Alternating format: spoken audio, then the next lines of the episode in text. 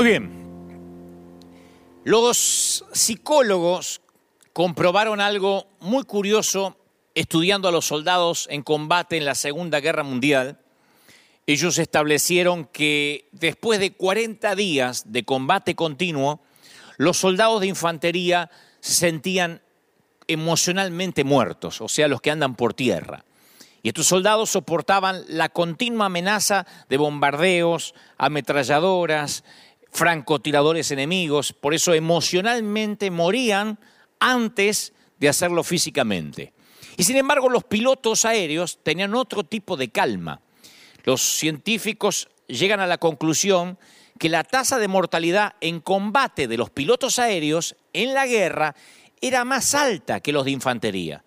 50% de los pilotos aéreos morían en acción, pero curiosamente un 93% de ellos aseguraba sentirse feliz en las misiones, preferían ser pilotos aéreos. Entonces, ¿cuál es la diferencia? Que los pilotos aéreos tenían en sus manos el acelerador, sentían que ellos decidían su destino. Y por el contrario, los soldados de infantería podrían matarlos en cualquier momento porque ellos estaban parados, corriendo, se sentían indefensos. Entonces la fórmula es sencilla. La percepción del control es lo que produce calma. La falta de control es lo que origina temor. Por eso nosotros no tenemos tanto miedo a conducir un automóvil como solemos tener miedo a volar. Porque el automóvil aunque las estadísticas dicen que son más las posibilidades de morir en un accidente de tránsito, el automóvil depende de nuestro control si lo estamos conduciendo. Tenemos el acelerador, el freno, el embrague, no sé, la palanca de cambios. El avión uno se sienta junto a una ventanita o junto al pasillo y uno no tiene la menor idea qué está haciendo el piloto, entonces, o el comandante. Uno no tiene el control. Pero uno no necesita una guerra para demostrar esta fórmula. Un grupo de investigadores alemanes descubrió que un embotellamiento de tránsito, un trancón, como le dicen en algunos países, triplica las posibilidades de un ataque cardíaco. Y tiene sentido, porque una congestión de tránsito es la pérdida del control máximo, uno no puede hacer nada. Quieres ir hasta el aeropuerto o quieres ir al centro y quedas varado ahí. Y entonces el estrés y la preocupación aumenta a medida que disminuye la percepción del control. Entonces uno dice, bueno, si tengo el control estoy tranquilo, pero ese control también es un impostor cruel, porque alguien puede acumular, no sé, millones de dólares o de euros y perderlos en una enfermedad. Uno puede decir, tengo todo bajo control porque tengo ahorros, pero viene una enfermedad y se pierde todo. Un fanático de la salud puede comer solo nueces, lechuga orgánica, vegetales y un día le descubren que tiene cáncer o que tiene un virus. Por eso las personas más estresadas son las adictas al control. Porque mientras que más intentan controlar el mundo, más se percatan que no pueden. Entonces no podemos tomar el control porque el control no nos corresponde. Y la Biblia tiene una idea mejor. Las escrituras tienen una idea mejor respecto al control. Dice, en lugar de buscar el control absoluto, renuncia a él. Eso es lo que nos enseñan las escrituras desde Génesis hasta, Apocalipsis. No puedes tener el control, pero sí necesitas confiárselo a Dios. Entender la soberanía de Dios tiene mucha importancia en el tratamiento de todas las preocupaciones. Y muchas veces la preocupación es la consecuencia de cómo percibimos el caos. Si uno se siente que es víctima de fuerzas invisibles, aleatorias, que no podemos controlar, nos preocupamos más. Y esta pandemia que estamos viviendo es algo, voy a decir una obviedad, pero es algo que no podemos controlar. Humanamente no podemos controlar. Nos levantamos a la mañana, encendemos el televisor con las noticias o, o miramos en el celular y nos damos cuenta que no podemos controlar nada no podemos controlar el contagio, sí podemos obedecer las leyes gubernamentales o del Ministerio de Salud, guardarnos en casa para que baje la, curva de contagio, pero aún así tenemos la percepción de que no es algo que nosotros podamos arbitrariamente decidir. Al cierre del libro de Génesis, Dios había escogido un pueblo pequeño e insignificante para convertirlo en una nación grande. Así que, que para que ese pueblo sea testimonio a todas las naciones, Dios lo llevó a lugares que estaban más allá de su control. Aisló a Israel en el desierto porque era para que sepan que Dios era su única fuente de vida, cuidó cada una de sus necesidades. Israel no tenía control sobre su supervivencia. No podían controlar la disponibilidad de comida, no podían guardar comida. Para los que no conocen la historia, si guardaban comida, que era un maná que caía del cielo, eh, eh, una suerte de comida que el Señor les daba de alimento con los nutrientes que ellos necesitaban, si querían guardarlo se ponía pútrido. No lo podían ni siquiera guardar. Tenían que comer en el día y si alguien decía, no, estoy guardando para frizarlo, Dios les respondía, pero ¿qué? ¿No creen que yo mañana voy a volver a ser fiel? O sea, no podían controlar su destino más que el hoy. No tenían brújulas, no tenían mapas, ¿Cómo iban a comer? ¿Cómo iban a beber? ¿En qué dirección ir? ¿Por qué querría Dios tener control de un pueblo? ¿Por qué insistió en su confianza total sobre todas las cosas? Es porque solamente Dios conocía el camino, solamente Él conocía el futuro. Y díganme si es lo que nos está pasando hoy. Israel vivía en situaciones que no podía controlar. Enfrentaron en el desierto tribulaciones que no podían entender. Pruebas que, estaban más allá de la fuerza que tenían para sobrellevar a veces. Pero que sin importar lo que deparara el futuro, ellos terminaban diciendo, o terminaron diciendo, Dios nos ha librado y nos va a librar otra vez. Dios fue fiel y va a seguir siendo fiel, ¿no? Entonces es posible que te toque pelear contra los vientos de la escasez ahora. Yo soy consciente. Eh, esto hace tres semanas atrás era otro panorama diferente.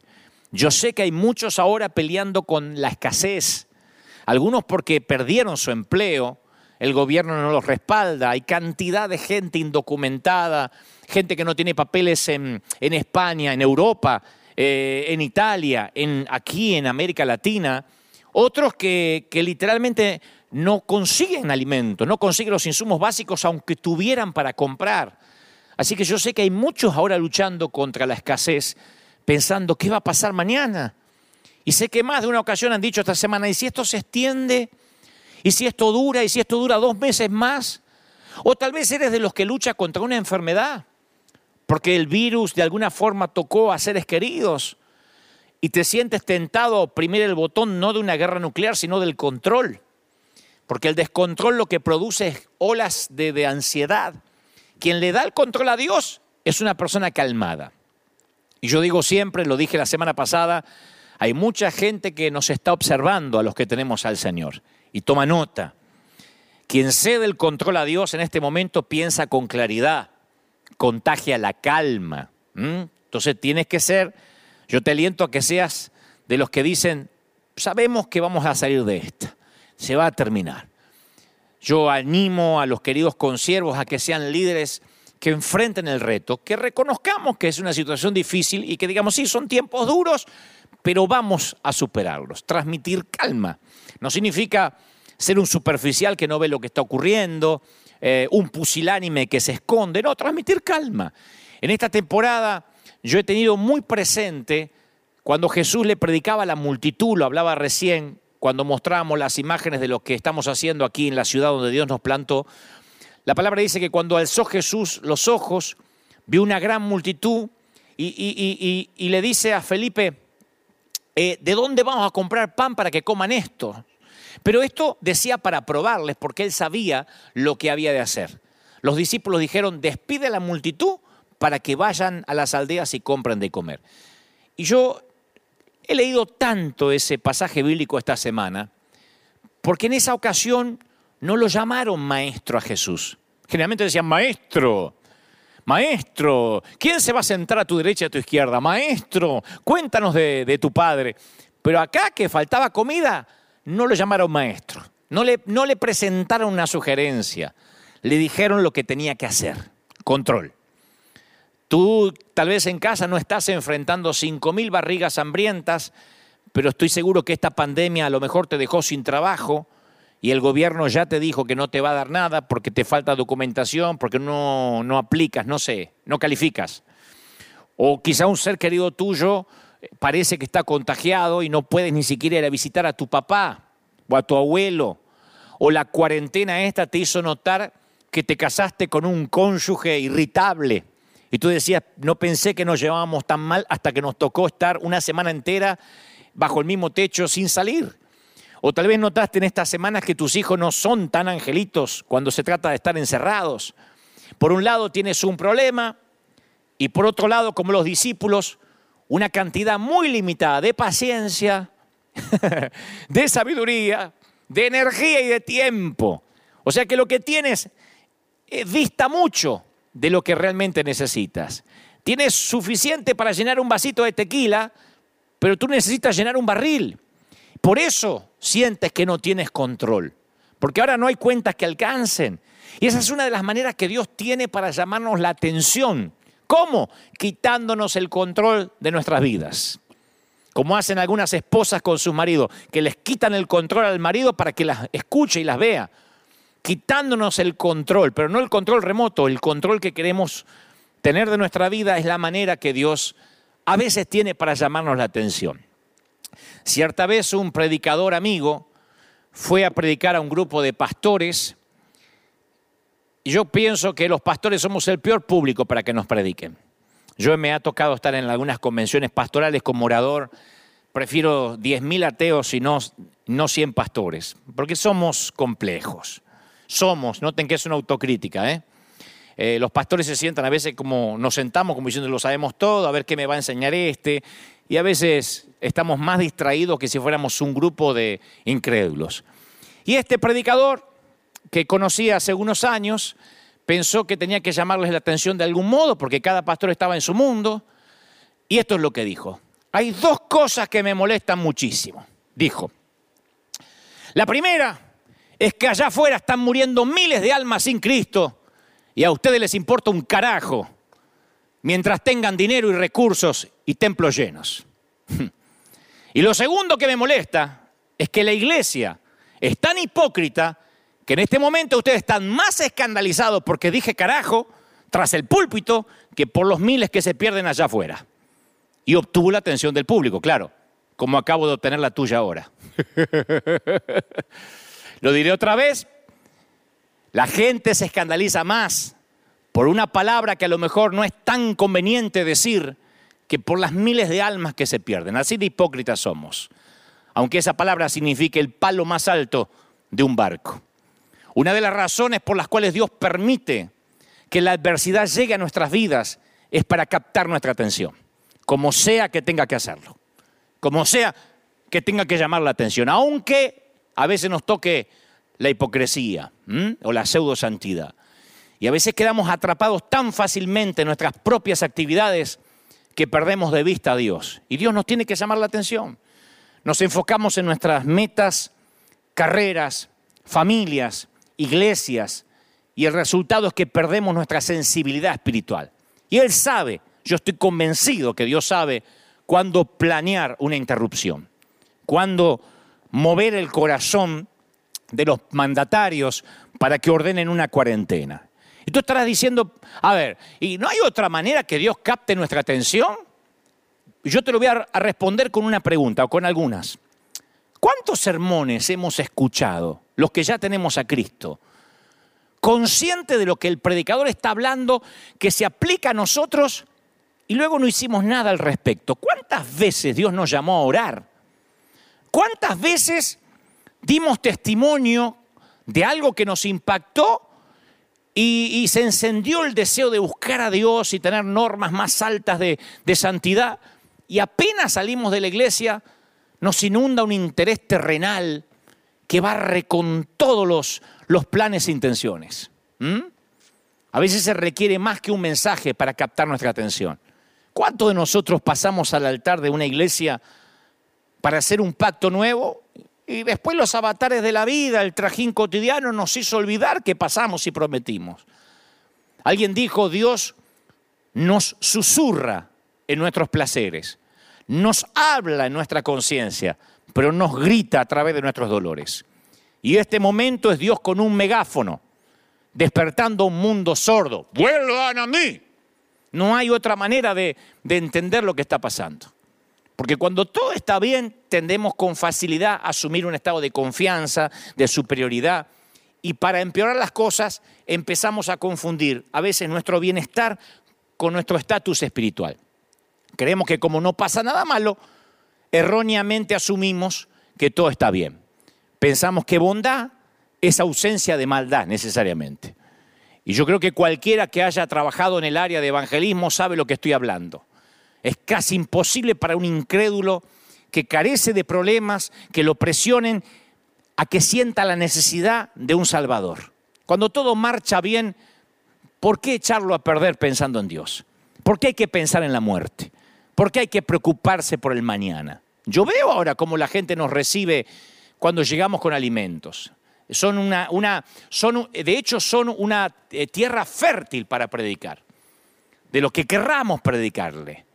Pero el mismo hombre o mujer, después que experimentan una adversidad, no es lo mismo, la actitud cambian si nunca la hubiesen experimentado.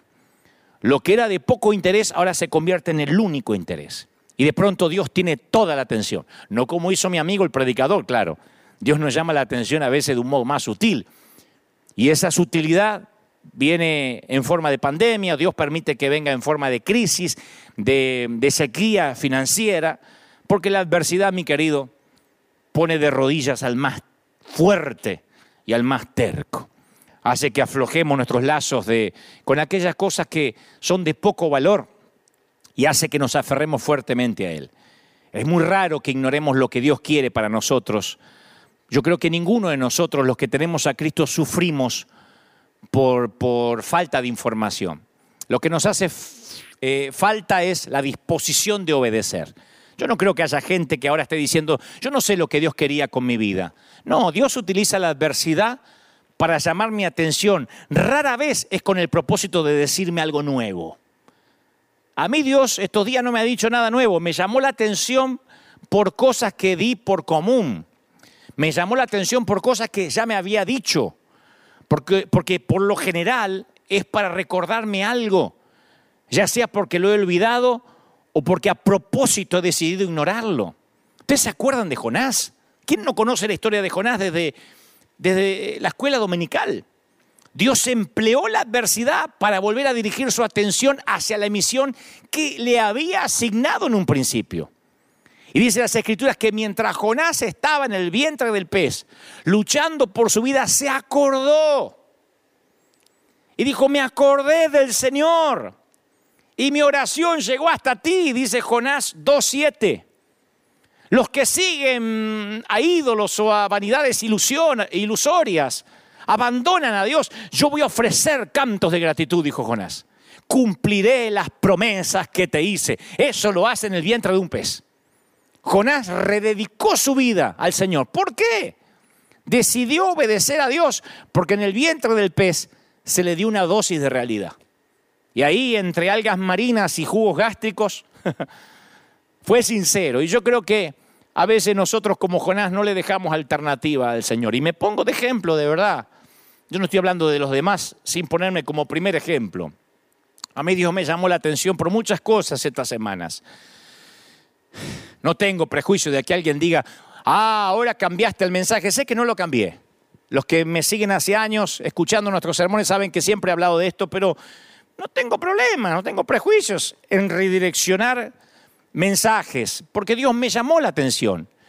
Estamos en el proceso de ordenar prioridades. Y posiblemente Dios quiera mejorar su relación contigo durante este tiempo que tienes encerrado en casa. Cualquiera sean las circunstancias, yo quiero que descanses sabiendo que Dios no hace nada sin tener un propósito en mente. Me encantaría que lo repitas. Dios no hace nada sin tener un propósito en mente. Dios nos reordena, Dios nos vuelve a las bases. Y la iglesia ¿Qué va a pasar con la iglesia? Es una pregunta que yo le hago mucho al Señor esta semana. ¿Qué va a pasar con la iglesia? A mí me parece torpe ah, intento de, tener esta revelación o, es lo que yo creo. A mí me parece que muchos cristianos durante muchos años luchamos con esa constante necesidad de agradar a Dios, de ganarnos su amor y su aceptación a través de nuestras buenas obras. Otra vez queriendo tener el control de nuestra santidad. Y el control no lo podemos tener, ni siquiera de eso. Pero sospechamos en algún rincón de la mente que mientras que más hacemos para Dios, Él más nos va a amar. Esa es la gran falacia del Evangelio por años. Nos han dicho que si somos una persona buena y moral, aumentamos nuestras posibilidades de ir al cielo. De allí que se dividen las congregaciones, los que tienen la sana doctrina, la recontrasanísima doctrina, la re ultra hiper macro extra mega sana doctrina, que es más sanísima que la anterior. Eso ocurre porque nos movemos con la suposición que si puedo hacer un poco más para Dios, voy a tener el control para que Él me ame y me acepte. Y esa forma de pensar nos lleva a creer que la libertad siempre va a existir en el próximo nivel de logro espiritual. Por años hemos sido así. Yo nací en una iglesia cristiana. Y siempre nos decían más células, un templo más grande, más ofrenda, una familia más perfecta, hijos ejemplares. Y el problema es que algunos con mucho esfuerzo, queriendo tener el control de su propia santidad, alcanzan una meta y la barra de logros sigue subiendo. ¿Y de quién es la culpa? De nosotros los ministros, que siempre estamos subiendo esa barda un poco más. Lo que pasa es que siempre que ponemos nuestra fe en nuestra religión o en lo que creemos y no en el Dios viviente, eso es un ídolo. Es un error sutil, pero fatal. Yo tengo un mensaje titulado La idolatría de servir a Dios. Los que por años pensamos que el control para que Dios nos, nos siga amando es servir a Dios. Y el asunto es que la religión tiende a detectar las inseguridades con las que luchamos y nos seduce. Y entonces nosotros nos dejamos seducir por ese control de decir yo voy a ser santo porque yo me voy a vestir de tal manera y yo voy a hablar de otra tal manera. Y el ídolo de la religión nos susurra si tan solo ofrendas más, participas más, sirves más, oras más, lees más, memorizas más, predicas más, evangelizas más, cantas más, entonces, solo entonces estarás seguro de ir al cielo. Entonces lograrás que Dios te ame. O al menos si haces todo eso, Dios te amará un poquito más. Y Jesús le señaló esa misma falacia a su amiga Marta un día que las visitaba a ella y a su hermana María. Aparentemente ustedes conocen la historia, la mayoría. Marta estaba tratando de, encontrar su identidad haciendo, teniendo el control, en lugar de simplemente estando con el Señor, como su hermana María. Y yo tengo la tendencia, confieso, ante millones de conectados, yo tengo la tendencia a hacer lo mismo que, de que Marta. Yo no me, no me voy a hacer que, que tengo el corazón de María. Yo soy un adicto a ser también. Y siempre tengo que reconocer que me dejo engañar por la mentira que Dios se complace más conmigo cuando estoy haciendo algo por Él en lugar de cuando estoy con Él. Me ha costado mucho, años de religión. Ustedes saben que la cautividad mental no sale de un día para otro. Y cuando yo pienso de esa manera, corro el peligro de convertir el servir a Dios en mi ídolo. Y ahora que hay cuarentena, y ahora que yo como la mayoría de los predicadores no podemos predicar convencionalmente, que la gente nos repita cosas y verle la cara a todos, a veces podemos llegar a sentir que no estamos haciendo nada, caemos muy fácilmente en ese modo de pensar en que la iglesia sea más importante que Cristo, desde el, cuando el ritual llega a ser más importante que la relación. Así que nos montamos en una suerte de cinta eh, fija, esa que son para correr y bajar de peso que está buena si es para bajar libras o kilos, pero cuando es una cinta fija espiritual es terrible, es mortal, porque corremos, corremos, corremos, y mientras más corremos en la religión y haciendo y teniendo tres servicios por semana y cinco reuniones de oración y células y evangelismo, y mientras más corremos, más exhaustos nos sentimos. Y todos los días nos preguntamos, anhelamos y deseamos haber hecho algo más. Pero es triste y es innecesario, porque en esto también queremos tener el control y esta pandemia nos ayuda a saber a los ministros, a las iglesias, a los congregantes que tampoco tenemos el control. La verdadera, la, la, verdad, la realidad es que lo que tú haces con Jesús siempre fue más importante que lo que haces para Jesús. Lo que haces con Jesús siempre fue más importante que lo que haces para Él. Es como pasa ahora con nuestros hijos. Muchos papás hacemos mucho para nuestros hijos.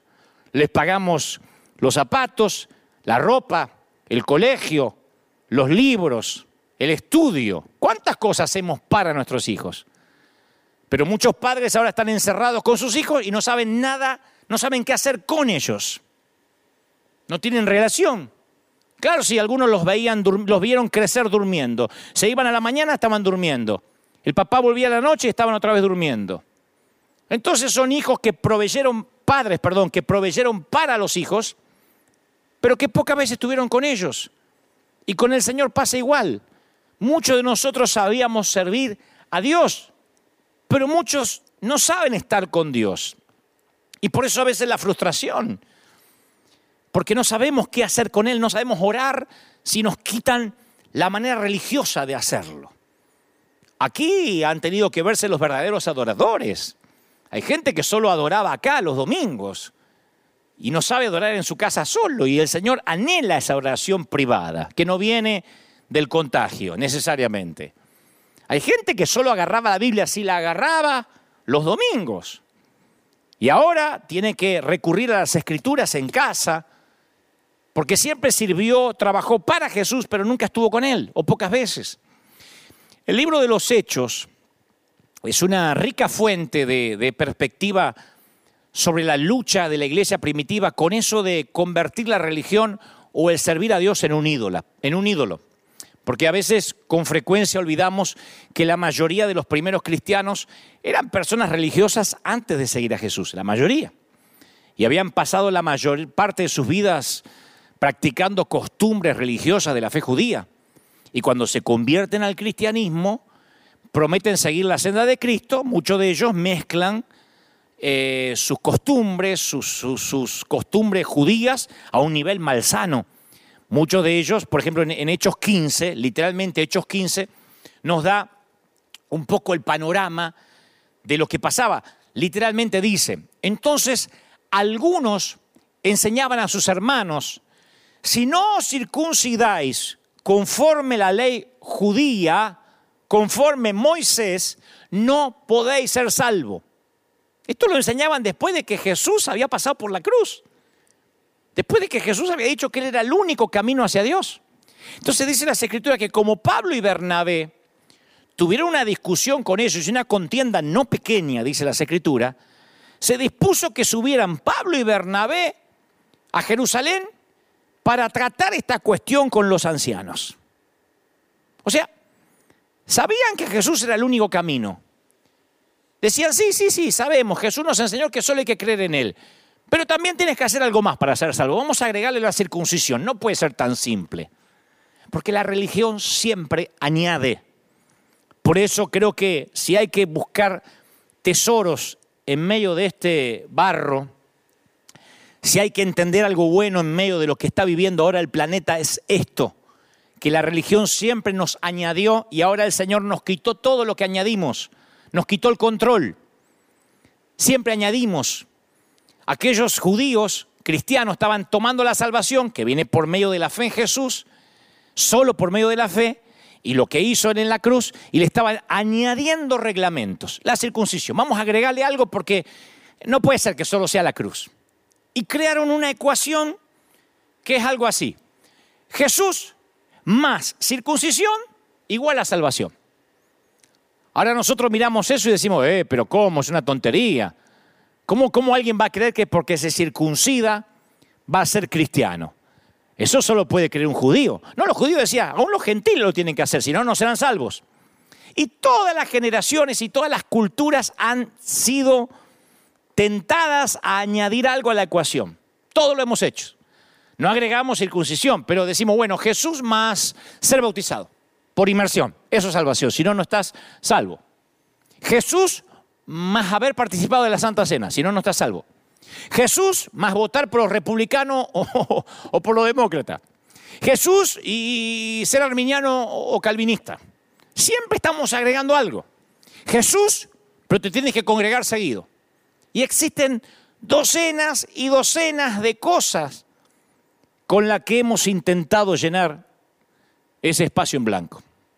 Y cada vez que lo hacemos, cada vez que le agregamos algo a la cruz, a lo que ya Cristo hizo, estamos mezclando ley con gracia.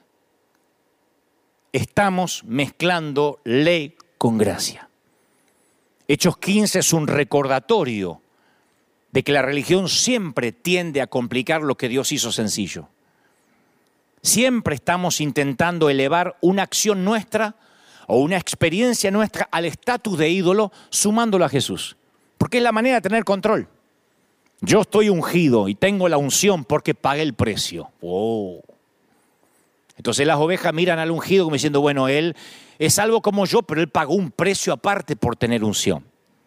Entonces ponemos la unción al nivel de Jesús, al nivel de ídolo. Bueno, yo soy salvo como todo el mundo, pero cuido la sana doctrina. Aquí las mujeres usan la falda por acá y no se depilan, gloria al Señor. O sea, Jesús más mujeres no depiladas, salvación, es una locura. Bueno, este, nosotros eh, creemos en la salvación, pero también creemos en la llenura del Espíritu. Y también le agregamos a la salvación la llenura del Espíritu. Si todo el mundo no grita y no, no, y no hace racataca, entonces no hay verdadera salvación.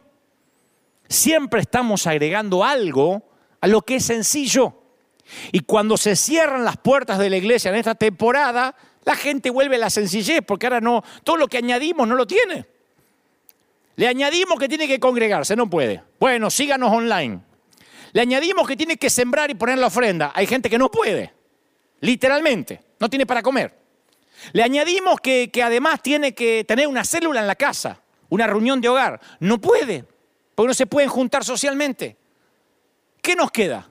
La salvación, lo que nunca debió, debimos haberle añadido nada. Y dice la Biblia que después, dice en Hechos 15, después de mucha discusión, o sea que discutieron, Pedro se levantó y dijo, varones hermanos, escuchen, vosotros sabéis cómo ya hace algún tiempo Dios escogió que los gentiles oyeran por mi boca la palabra del Evangelio y creyesen. Y Dios que conoce los corazones, le dio el mismo Espíritu Santo a ellos que a nosotros. Y no hay diferencias entre ellos y nosotros. Purificado por la fe los corazones de ellos y los nuestros. Dios usa a Pedro para decir, Dios no hace distinción entre los dos grupos. ¿Quién hace distinción entre la gente? ¿Quién? La religión. La religión siempre complica las cosas y también divide a la gente y también nos divide a los pastores.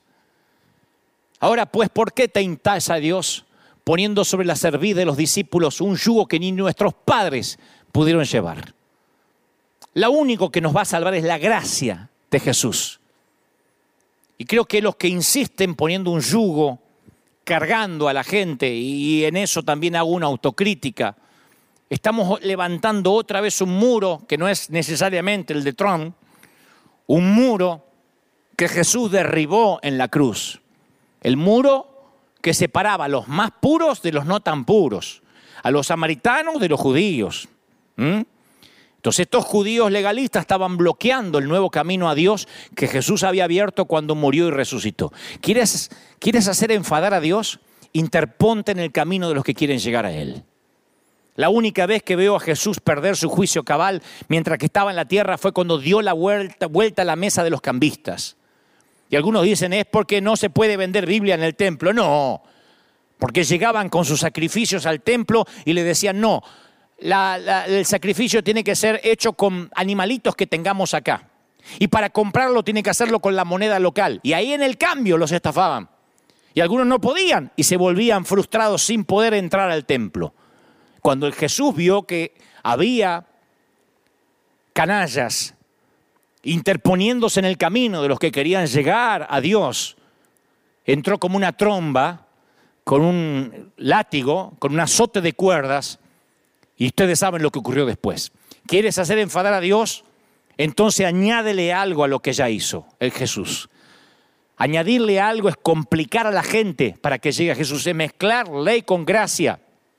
Cada vez que le añadimos algo al Evangelio, estamos robándole lo maravilloso que Cristo hizo en la cruz, o queriéndonos asignarnos, asignarnos un poco de gloria.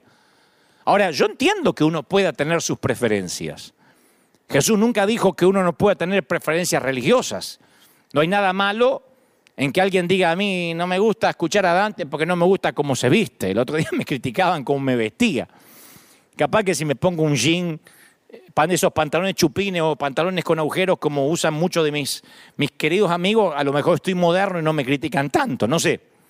Pero no hay nada malo. Hay gente que le gusta pastores más modernos, con tatuajes, y otros que le gustan más tradicionales. No hay nada malo en que alguien prefiera la música más tradicional y otro más rockera, qué sé yo. No hay nada malo en que alguien diga, a mí me gusta la iglesia que se congrega bajo un puente humilde, y otro le gusta edificios con campanarios. Jesús simplemente dijo, no permitas que tus preferencias y tradiciones se conviertan en leyes que otras personas estén obligadas a obedecer si quieren seguirlo a Él. O sea, no tomes lo que es bueno y trates de convertirlo en algo fundamental. Hay muchas cosas que son buenas. Aquí nuestros músicos, por lo general, yo les pido que se vistan de negro. Y no porque la Biblia dice en Génesis capítulo 4, y vestiréis de negro, porque me gusta. Pero sería un torpe si dijera que si se visten de otro color se van a ir al infierno. Esa es mi preferencia. A mí me gusta presentar el Evangelio con elegancia, porque soy de una generación elegante. Nací en el siglo pasado, aunque eso suena espantoso. y me gusta que todo esté elegante. Me gusta, eh, de hecho tenemos, para los que nunca vinieron a River Arena, un aroma ambiental. River Arena huele. Hay un perfume que sale por las tuberías del aire para que cuando entres aquí reconozcas el olor a hogar. Tiene un aroma particular esto el piso está lustrado, este, todo tiene que sonar perfecto, la calidad y la excelencia para nosotros no es una opción. Esa es mi preferencia. Pero sé que muchos están llegando a diferentes personas, diferentes grupos de gente vestidos en jean, en tenis, en zapatillas, despeinado, con los pelos parados. Y esa es la forma que ellos llegan, que yo jamás voy a quizás a poder llegar, como los géneros de música. Ahora, eso no significa que ellos estén mal y yo esté bien o viceversa. Son preferencias. Y si yo las convierto en algo fundamental, estoy agregándole a la salvación algo que yo creo. Y empiezo a decir lo que me gustaría que Dios dijese, pero que Dios no está diciendo. Yo tenía un pastor alemán, siempre lo cuento, no un perro, un pastor nacido en Alemania, que decía, a Dios le gusta el acordeón, es el instrumento del cielo un hombre de Dios que, que partió a la eternidad hace muchos años. El hombre empezó a envejecer y empezó a decir lo que a él le gustaba como si fuera palabra de Dios. Yo creo que como Dios tiene buen humor, lo esperó con una, con, una banda de rock allá arriba cuando llegó al cielo. Pero él decía, el acordeón y el violín son los instrumentos que Dios ama. Y, él condenaba al que no le gustaba la música con violín o no le gustaban los himnos de Sión, de gloria y de triunfo. Otra manera de decir esto es, cuídate de no adorar algo bueno como algo divino, porque ese objeto de idolatría se va a convertir en algo destructivo. ¿Y qué hace Dios? ¡Fum! Cuarentena, pandemia. Y todo lo que nosotros defendimos de pronto queda en la nada. ¿Y qué queda la gente? En su casa con la Biblia, en su casa con lo único que nunca se le debió haber añadido nada, Jesús. ¿Por qué? Simplemente porque ni la tradición ni la preferencia religiosa puede purificar el corazón de un pecador o darle vida eterna, gente. Ninguna ley, ninguna regla jamás provocará una explosión de amor y gozo en el corazón humano. Búscame una iglesia llena de reglas y te mostraré una iglesia llena de caras tristes, y agobiadas, porque le ponemos un yugo más fuerte, más pesado del que pueden llevar. ¿Quién tiene el matrimonio perfecto? ¿Quién tiene los hijos ideales? ¿Y quién tiene una suegra buena? Díganme quién. ¿Quién dice yo no tengo problemas, yo no tengo tentaciones? Díganme un hombre que no haya sido tentado alguna vez o una mujer que no lo haya pensado dos veces. Cada vez que veía a su esposo dormir a su lado, ¿por qué me habré casado? Dígame en qué familia no tiene problemas. Y sin embargo nos volvemos hipócritas y le ponemos un yugo y le decimos tienes que tener la pareja perfecta. ¿No la tienes? Bueno, simúlala en Instagram. No tienes una pareja ideal, entonces sácate unas fotos y demuéstranos cuán enamorado estás para que te creamos. Lo que la ley no podía hacer, Dios lo hizo a través de, de Jesús. Y cuando uno lee detenidamente las páginas de las escrituras hebreas, vemos la invitación al pueblo de Israel a que fuera una luz para las naciones. Yo quiero mostrar la belleza de mi pueblo a las naciones, dice el Señor. ¿Y qué pasó con Israel? Que el tanto miedo tenían de ser influenciados negativamente por la cultura pagana, que comenzaron a usar las instrucciones de Dios para permanecer santos, en vez de para mostrar que eran un pueblo elegido. O sea, no como una forma de acercarse a los demás, sino como una manera de justificar la segregación. Eso hacía Israel. Y eso hemos hecho la iglesia por muchos años, justificar la segregación. Las escrituras se convirtieron en una vara de medir que hemos usado para identificar quién está dentro y quién está fuera. O no hemos escuchado, no vas a ser salvo. A mí me han dicho, vas a arder en el infierno. ¿Y cómo me voy a reír cuando ardas en el infierno? ¿Quién te dio la vara para medir? y esas barreras crearon polarización, segregación, división. En las escrituras, en el libro de los Hechos, estoy hablando siempre después de que Cristo ya pasó por la cruz y resucitó. Cuando entrabas al templo había letreros que avisaban a las personas que se mantuvieran en los lugares correctos. Había lugares VIP, lugares VIP y lugares para la chusma. Solo aquellos que tenían el linaje correcto se le concedía mayor acceso al templo. Entonces, algunos tenían acceso parcial en el mejor de los casos. Y esos estaban relegados a un área con el resto de los gentiles. El libro de los Hechos dice que los gentiles eran las personas que extranjeras que nadie, nadie quería tener muy cerca. Sí, Jesús había hablado de los gentiles y había hablado con una samaritana, pero eh, no hay que tomarlo tan en serio, a pesar de que resucitó. Entonces no importaba la distancia que los fieles recorrieran para entrar en el templo. Podían acercarse a Dios en la medida que lo permitieran sus genealogías. O sea que para acercarte a Dios tenías que hacer un, congreso profético, tenías que aplicar para, la célula, tenías que eh, seguir el, el seminario del poder de no sé qué. Y un día el apóstol Pablo se presenta en el templo de Jerusalén. Y había viajado con un par de amigos que eran gentiles. O sea que era como que un gringo entra a una iglesia gringa con un par de hispanos. o al revés, para que no suene tampoco segregación. ¿No? eh, dos hispanos con un amigo gringo. Él sabía que no podía llevarlos hasta el corazón del templo por todos los carteles que había. Así que los gentiles, que eran gente educada, por lo menos estos amigos de Pablo, esperaban afuera hasta que Pablo volviera, porque estaban ansiosos por escuchar la experiencia de Pablo en el templo. Cuando Pablo caminó hacia el altar, había judíos de Éfeso y Asia que lo vieron y se comenzaron a motinar. Cualquier similitud con lo que vivimos hoy es mera coincidencia.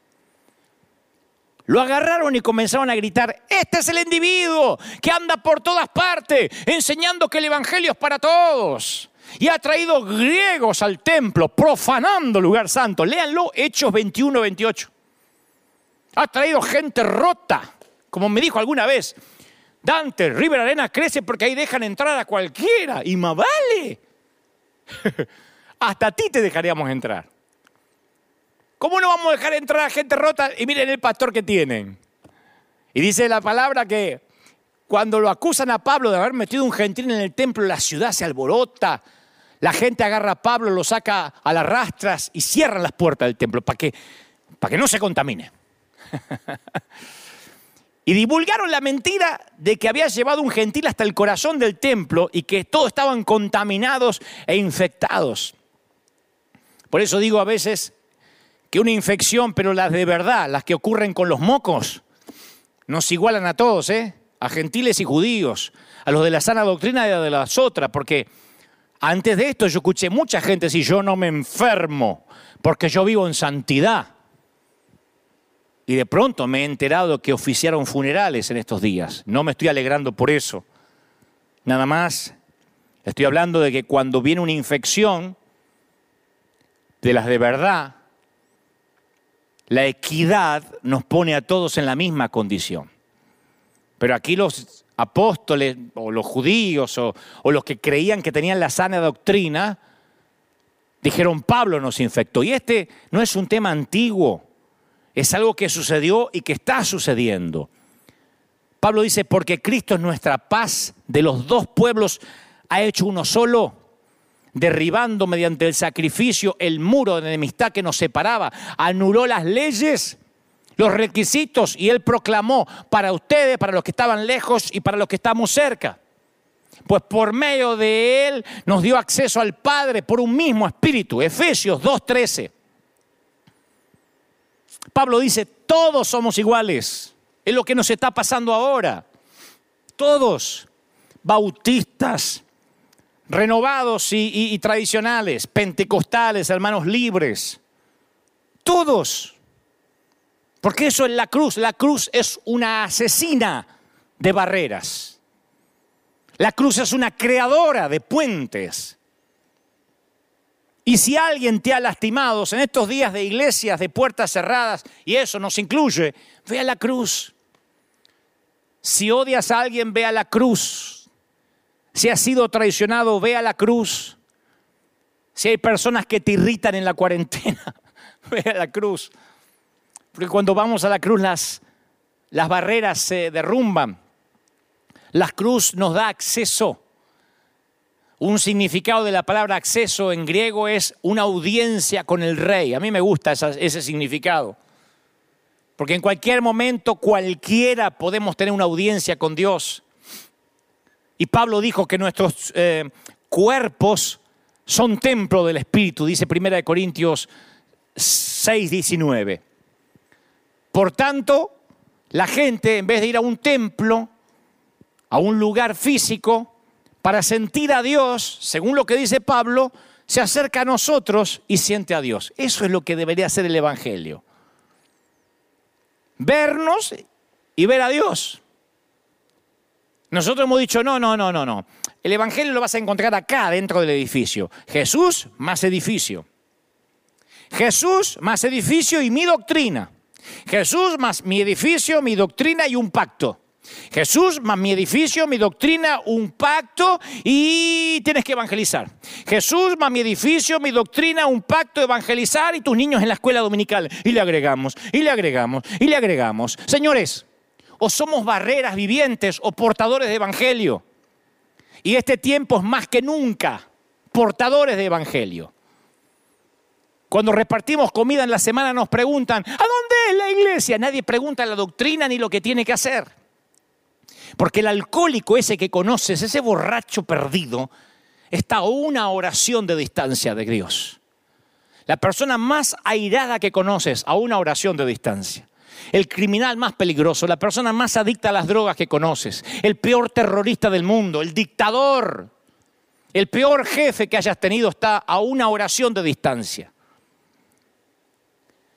la persona más narcisista, la persona más racista, a una oración de distancia. Esa persona más disfuncional de tu familia que los tiene a todos hartos, está a una oración de distancia. La persona más odiosa está a una oración de distancia de la cruz. Tú estuviste, yo estuve a una oración de distancia. ¿Se acuerdan? ¿Te acuerdas cuando pronunciaste esa oración? Esa oración que cambió tu vida como cambió la mía. Señor Jesús, entra en mi vida. Anota mi nombre en el libro de la vida. Y aunque yo tenía siete años cuando mis papis se entregaron al Señor, fue una campaña de el querido Gigi Ávila en el estadio de Atlanta en Buenos Aires, donde yo entregué mi vida al Señor. Nuestras vidas serán imágenes de la cruz, acogiendo a personas para que tengan una audiencia con Dios, o se parecerán al templo de Herodes, excluyendo a las personas mediante barreras y toda clase de segregación. Acá los apóstoles, los recontrapóstoles, los superungidos eh, y más allá el ovejerío, acá los que diezman, los que nunca diezmaron, siempre estamos segregando. La cruz acoge, el templo de Herodes excluye. La cruz es profunda y amplia y el templo de Herodes es poco profundo y estrecho. Lo esencial de la cruz es atraerte lo más cerca posible. Y lo esencial del templo de Herodes es mantenerte lejos, distante. Entonces yo me pregunté toda esta semana y estas últimas, estos últimos días, ¿representa nuestra iglesia la cruz? ¿Está llena esta iglesia de personas de todo tipo? Gracias a Dios esas respuestas fueron positivas acá. Porque River es conocida por ser una iglesia que alberga gente rota. Siempre hay un asiento disponible para alguien que ha hecho desastres con la vida y algunos me dicen, me echaron de las iglesias, de hecho. Pero si tu congregación, si tu vida no representa la cruz, entonces creo que esta pandemia va a reordenar tus prioridades. Yo pienso que a nuestras congregaciones van a seguir llegando gente con diferentes elecciones sexuales, van a seguir llegando divorciados, separados, en concubinato, y yo no estoy diciendo ni voy a hablar de doctrina, ni lo que está bien o lo que está mal, porque el tiempo apremia y no es lo que haré ahora. Pero la pregunta es, ¿pondremos otra vez sectores divorciados y los que se sacan la fotito en Instagram, que son la pareja feliz? ¿Vamos a dividir otra vez heterosexuales de aquel que dudamos de su orientación? Alguno va a decir, estás hablando de que ahora vas a ser una iglesia libertina. Estoy diciendo de que todo el mundo está a una oración de distancia. ¿O acaso nosotros fuimos salvos porque éramos mejor que ellos? Jesús hablaba con parias, con marginales. Jesús se mostraba accesible y, y no repudiaba a nadie. Leprosos, gentiles, recaudadores de impuestos, paganos, pecadores. Él no era como los otros santos de Judea. Los demás rabinos vivían en cuarentena y aislamiento sin que se los pidiera un presidente. Y ver lo accesible que era Jesús les provocaba ataques de caspa, enfado. Pero para Jesús siempre las relaciones estuvieron por encima de las leyes. Y era porque posiblemente Jesús conocía el rechazo en primera mano. Aún su familia lo había rechazado, sus hermanos. A fin de cuentas, su vida la definió el rechazo. O puede que fuera que Jesús simplemente percibiera y entendiera el deseo de aquellas personas de pertenecer.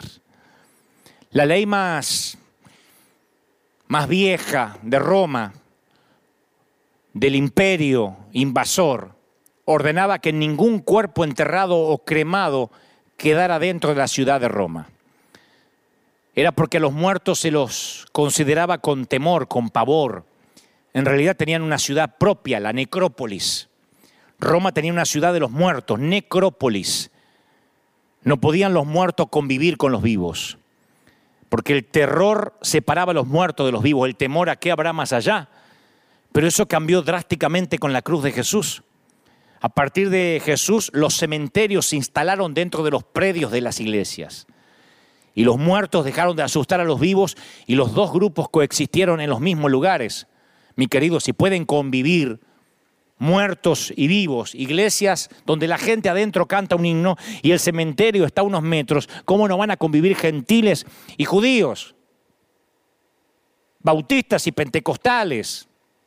Hemos mirado por año a los católicos como si estuvieran apestados y decimos, no, no, te vas al infierno ya. Nos va a sorprender a quién vamos a encontrar en los cielos. Yo siempre me pregunto por qué en Roma las personas pasaron tan rápidamente de la antigua repugnancia a la nueva familiaridad con la muerte, debido a que Jesús hizo accesible hasta la misma muerte. A partir de Jesús se empiezan a conmemorar los funerales. Yo creo que lo peor es cuando fingimos que nosotros no necesitamos esta pandemia, que, que nosotros no somos hipócritas. Porque ahí es cuando intentamos esconder nuestras faltas ante Dios, ante los demás e incluso ante nosotros mismos. Y el problema es que hasta tanto no admitamos nuestras necesidades, Dios no va a hacer mucho para ayudarnos. La grandeza siempre nace de la humildad, no de la negación. Dios permite que veamos nuestra debilidad para crear un contexto que exhiba fortaleza. Pablo dijo, tenemos este tesoro en vasijas de barro para que se vea que Tan sublime poder viene de Dios y no de nosotros. Segunda de Corintios 4:7. Entonces esto nos ayuda a recordar lo que realmente tiene valor, que es lo que hay dentro. El contenido es importante, no el envase. No cómo se viste aquel, cómo se viste aquella, qué música usa. Nos quedamos siempre en lo que le agregamos a la salvación. Por eso yo creo que no siempre el diablo es el que nos pone en cuarentena. Estoy convencido más que nunca que Dios permite esto. Porque nuestras limitaciones, estos momentos de quietud son muy buenas para mantenernos conectados con Dios. Nos recuerda que necesitamos el interior. Cuando las cosas a veces nos van bien en la vida, es tentador distraernos con los éxitos, pensar que de eso se trata la vida y comenzamos a ir en pos de la victoria, la prosperidad, la influencia, el ministerio, las redes sociales, el canal cristiano. Lo más probable es que cuando sintamos que nos va bien es cuando menos oramos. Tenemos éxito lejos de Dios y fracasamos cuando estamos cerca de Él. Porque cuando fracasas es una oportunidad para aprender y crecer. Yo quiero decirte que permitas que tus fracasos obren a favor. Incluso deja que tus errores te acerquen más a Dios. Yo siempre le digo a la gente de nuestra iglesia, fracasen más cerca de Dios, más cerca de la dependencia, más cerca de la fe. Quitemos esa palabra cayó de la gracia. Uno nunca cae de la gracia, uno cae en la gracia. La gracia es una cuerda de amor, como dice la canción de, decía la canción de Julio Melgar. Cuerdas de amor que te sostienen. Y esto nos pasa porque también nos hace ver primero nuestras debilidades y segundo nos da empatía con la debilidad de los demás. Es un beneficio por el cual Dios permite esta situación, nos ayuda a identificarnos. Nuestras conexiones se mantienen auténticas, se establecen mediante debilidades compartidas. Esto que nos está pasando nos da credibilidad para decir a alguien, yo también estuve ahí y vamos a superar esto juntos. Después de esta pandemia, ¿quién no va a poder decir yo también? ¿Quién va a poder decir yo, yo, yo no tuve que hacer cuarentena, yo, yo pude seguir viajando? La verdad que yo no me enteré, no vi las noticias. ¿Quién? Por eso la verdadera empatía es un regalo poderoso que puedes dar solo si has pasado por algo similar. ¿A quién escucha la gente cuando necesita más ayuda? ¿Al intelectualoide que lo sabe todo? O a las personas que ya han pasado por ese camino y que sobrevivieron para contar la historia. Yo también me divorcié hace unos años. Tranquila, vas a salir. Yo también enviudé. Tocamos a las personas que nos rodean debido al dolor y la humanidad que compartimos. Piensa cuándo fue la última vez que te desmoronaste y lloraste delante de un amigo. Capaz que te sentiste avergonzado, pero te aseguro que ese momento de, de vulnerabilidad ganó el corazón de esa persona y cimentó tu amistad más que cualquier otra experiencia que haber pescado juntos, que haber compartido una novia. Yo le voy a contar un secreto ya para culminar de la oratoria. Es un arma, es el arma más formidable que jamás haya conocido. A mí me sorprende que no la usen mucho mis colegas. Es contar mis debilidades. Yo la juego de antihéroe y me encanta. Porque he descubierto que cuando me, presentaba intachable, un superhéroe de Marvel, había distancia. Pero cuando, cuento lo que yo lucho, en lugar de, pensar que, que la autenticidad socava la autoridad, no. Él abre los corazones de la gente, desarma a los defensivos, ablanda a los duros, me gano la ternura de los indiferentes, demuestra a las personas que no deben temerme ni reverenciarme. Dicen, este igual que yo soy uno de ellos. Y por eso me abren la puerta de sus almas y me permiten hablarle a sus vidas como ahora. Por eso tenemos tanta gente conectada ahora. Yo creo que no puedo yo alegar ni darme crédito de lo que Dios hace, pero si pudiera permitirme una pequeña cualidad, es que yo no pido que me reverencien ni digo, haz como hago yo, que pago un precio que tú no pagas. Las dos palabras que las personas más necesitadas más dolidas necesitan escuchar no son deberías, sino yo también, yo también. Y la pandemia nos enseñó al yo también. Un ejemplo es Jesús. Él entró a la raza humana como un bebé. Eso dice mucho de él. Los bebés son las criaturas más indefensas del planeta. Su mamá era una adolescente que aún no estaba casada y su papá era un tipo de clase obrera. Y el crecimiento de Jesús no pudo estar más lejos de lo que alguien de la realeza hubiese esperado. 30 años de humanidad que no se habla nada casi en la Biblia y un ministerio que solo dura tres años y poquito, tres años y medio. Si haces la cuenta, más del 85% los pasó en el anonimato. ¿Por qué Jesús pasó por la infancia, por la pubertad? ¿Por qué no apareció como Thor, el del martillo de Marvel? Y salvó a la humanidad como Terminator. Bajó desnudo siendo adulto. Le robó la chaqueta de cuero a alguien y se puso a, sanar gente. El libro de Hebreos dice por qué fue tan humano. Porque no tenemos un sacerdote incapaz de no compadecerse de nuestras debilidades, sino que ha sido tentado en todo, en la misma manera que nosotros. En otras palabras, su humanidad es la que nos acerca a Él. Eso es lo que cierra la brecha entre Dios y el hombre. Como dijo una vez, la persona de Jesús es el grito de yo también de Dios. yo también. El grito yo también de Dios es haber enviado a su Hijo. Y esto hace que todos vamos a decir yo también. Claro, porque ahora los pastores vamos a tener también que decir que yo también tuve miedo.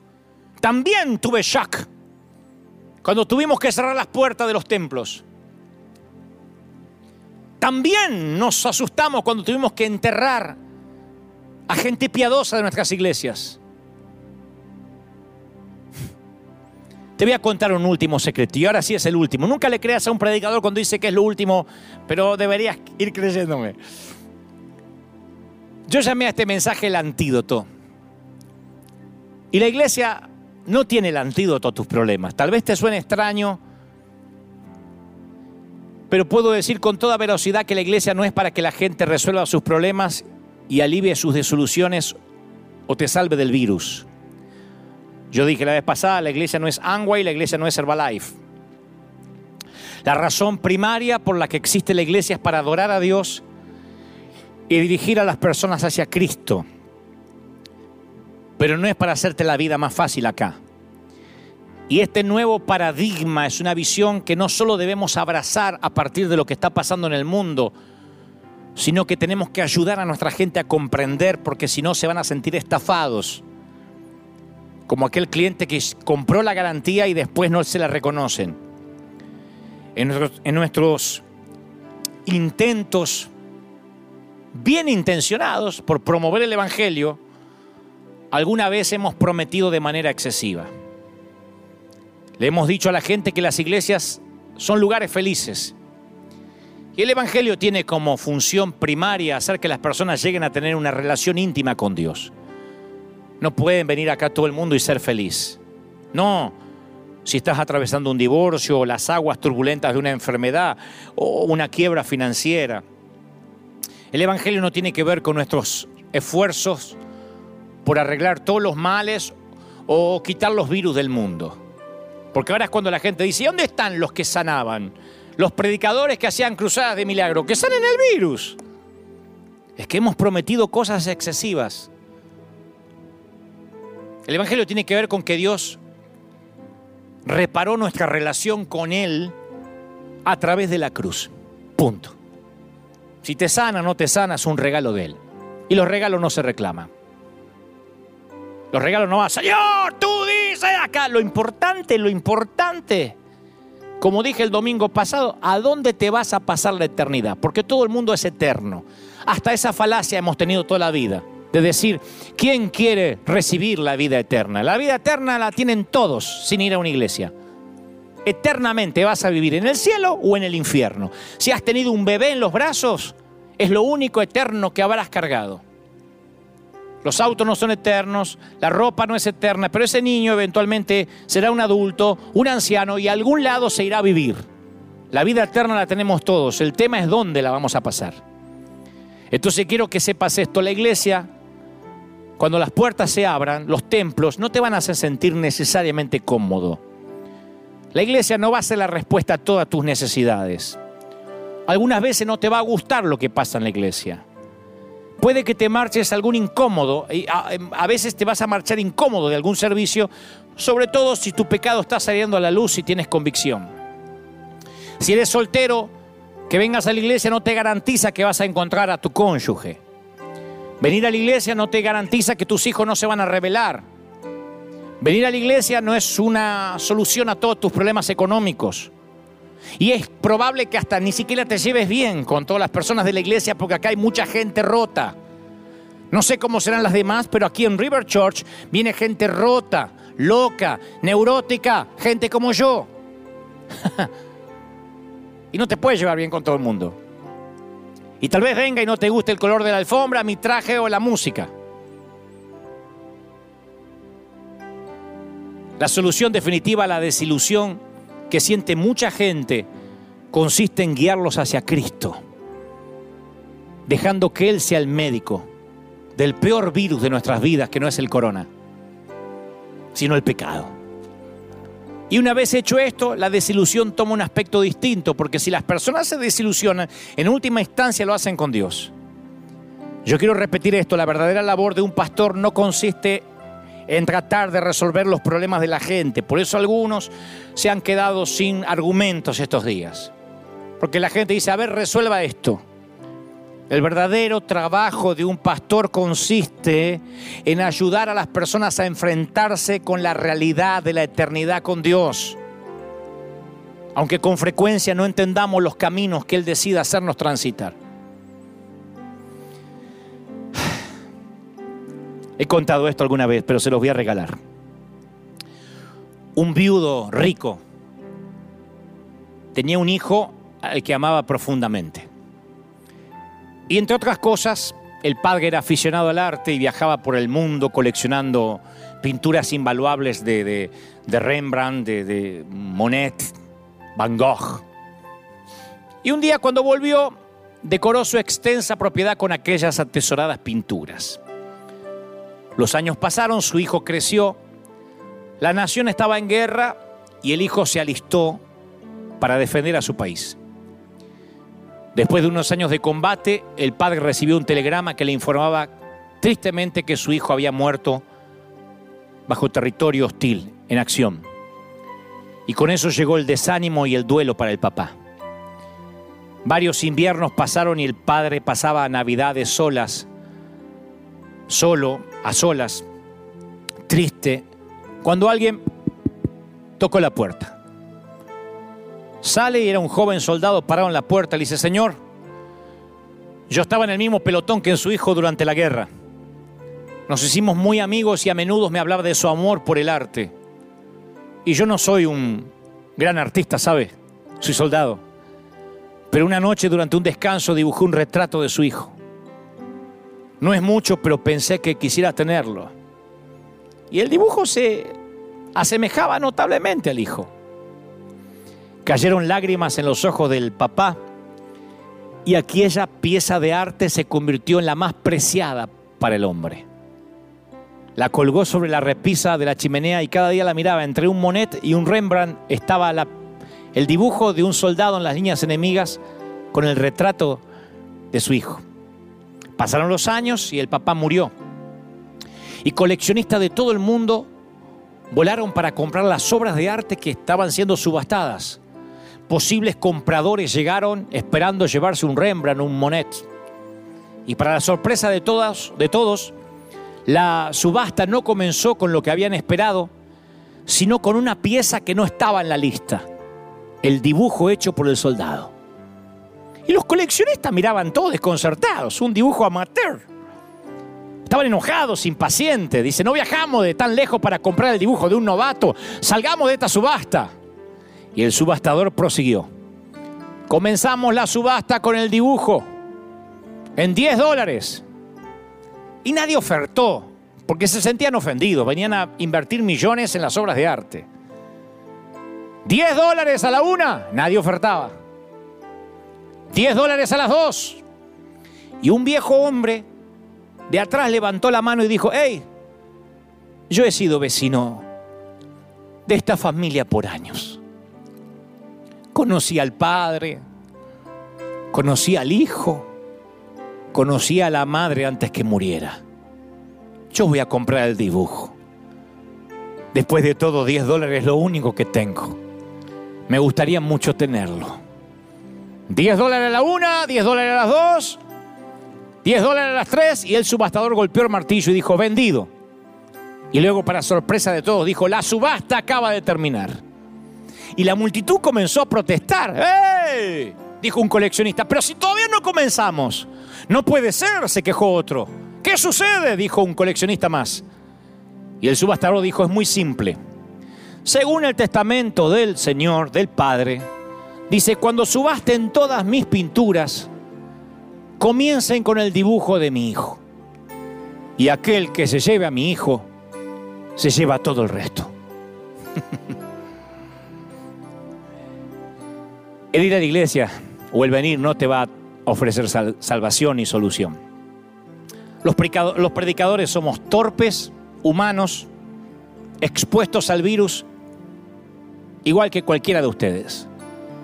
El único que tiene la solución y el antídoto es el Hijo de Dios. Y aquel que tenga hijo lo tiene todo, incluyendo el antídoto. Me encantaría orar por ti. Sé que hay muchas personas por primera vez mirándome, oyéndome. Me encantaría que digas, repite conmigo esta oración.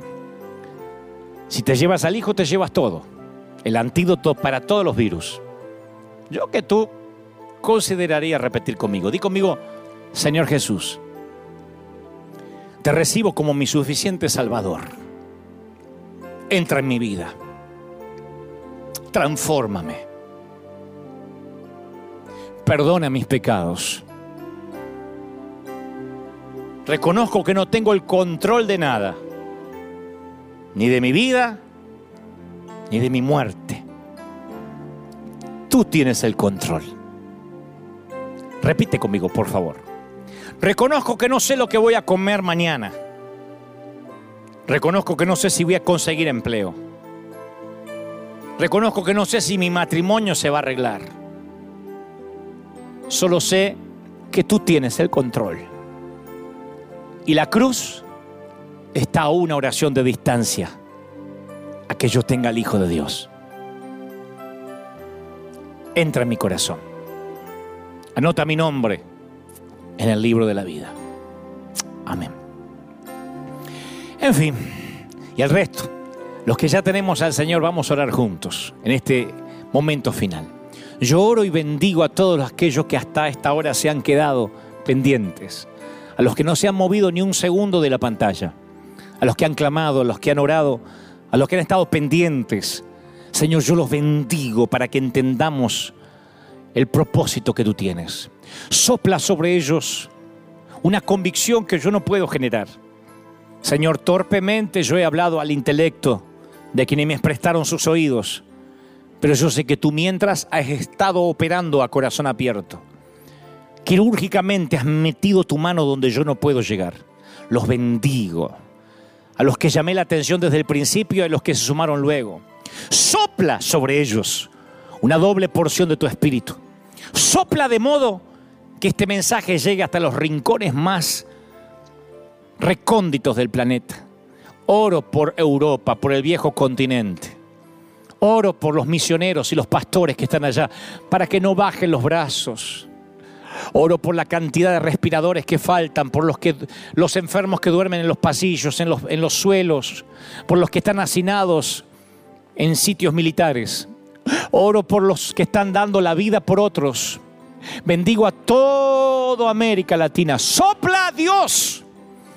Desde México hasta Tierra del Fuego, desde México hasta Canadá y luego los cinco continentes, Asia, África, América, Oceanía, América, Oceanía. Sopla Dios para que tu gloria sea fuerte, poderosa, única en cada sitio y que todo el mundo nos volvamos hacia ti para que hayamos entendido los predicadores de qué se trata el Evangelio y nadie de ninguno de nosotros jamás tengamos el tupé, la torpeza, la falacia de agregar algo a lo que tú has hecho en la cruz y de mezclar ley con gracia. Gracias por la cruz, porque es todo lo que necesitamos. Ateos, musulmanes, católicos, protestantes. La cruz está tan cerca de cada uno como de aquel que ha estudiado teología y aquel que jamás supo lo que es una Biblia. Yo sé que la cruz, hermana gentiles y judíos, los que siguen la ley y los que no, divorciados, gente rota, a todos los que están luchando con alguna pandemia interna, abandonados, abusados, solteros, casados, separados, en concubinato, como sea que estén, como te ama el Señor. Me dice el Señor que te diga que te ama tanto. ¿Cómo te ama el Señor? Princesa, ¿cómo te ama el Señor? Príncipe, ¿cómo te ama el Señor? ¿Cómo te va a olvidar si en sus manos te tiene esculpido? Te ama tanto el Señor. Yo jamás haría por ti lo que Dios hizo por mí, por ti. Yo no, no daría uno de mis hijos. Si para salvarte a ti la vida, uno de mis hijos tuviera que darte sus riñones o sus pulmones, no cuentes conmigo. Lo siento, te amo, pero amo a mis hijos más que lo que amo respirar. Y me cuesta comprender, sale de mi corteza cerebral lo que es dar un hijo para permitirnos el acceso a la vida eterna con Él. Te ama el Señor. Gracias por estar ahí. Gracias por apoyarnos. Gracias por ser fieles cada domingo hasta tanto y en cuanto esto perdure. Oremos por nuestros presidentes, oremos por nuestros gobernantes, por los ministros de salud, por los senadores, por los enfermeros, por los médicos, por los infectólogos, por los científicos. La pandemia al pecado y a la muerte eterna es Jesucristo. el antídoto, no la pandemia. El antídoto. El antídoto es Jesucristo para esta pandemia. Y la pandemia, esto sí, que nos puso a todos en equidad de condiciones, estoy seguro, como dije, cada domingo tiene fecha de, de caducidad, va a terminar.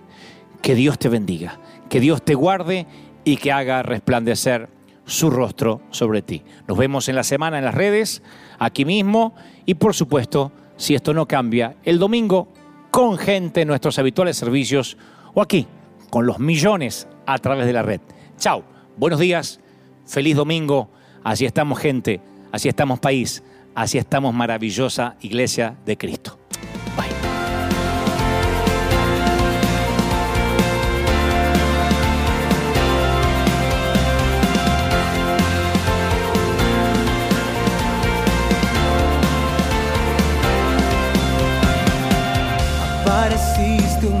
De soledad, abandonado y perdido te reconocí. Tu voz diciéndome no temas, yo estoy aquí.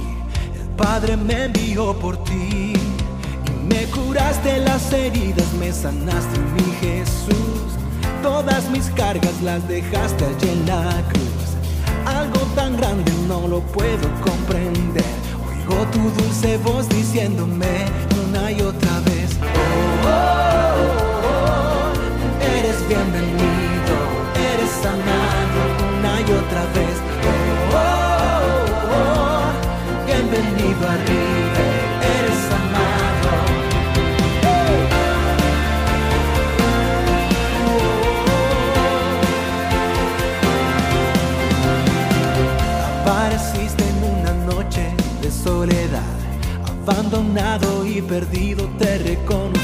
reconocí. Tu voz diciéndome no temas Padre me envió por ti. Y me curaste las heridas, me sanaste mi Jesús. Todas mis cargas las dejaste